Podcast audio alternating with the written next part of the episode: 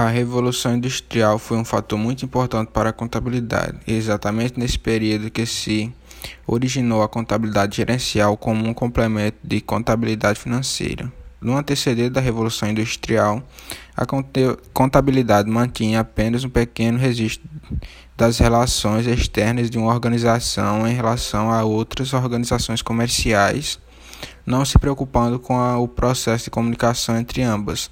Após a Revolução Industrial, com o aumento dos negócios, houve a necessidade de precificar o valor do processo de conversão de mão de obra e materiais em novos produtos e verificar se a organização não estava tendo resultado em relação aos recursos que consumiam a produção.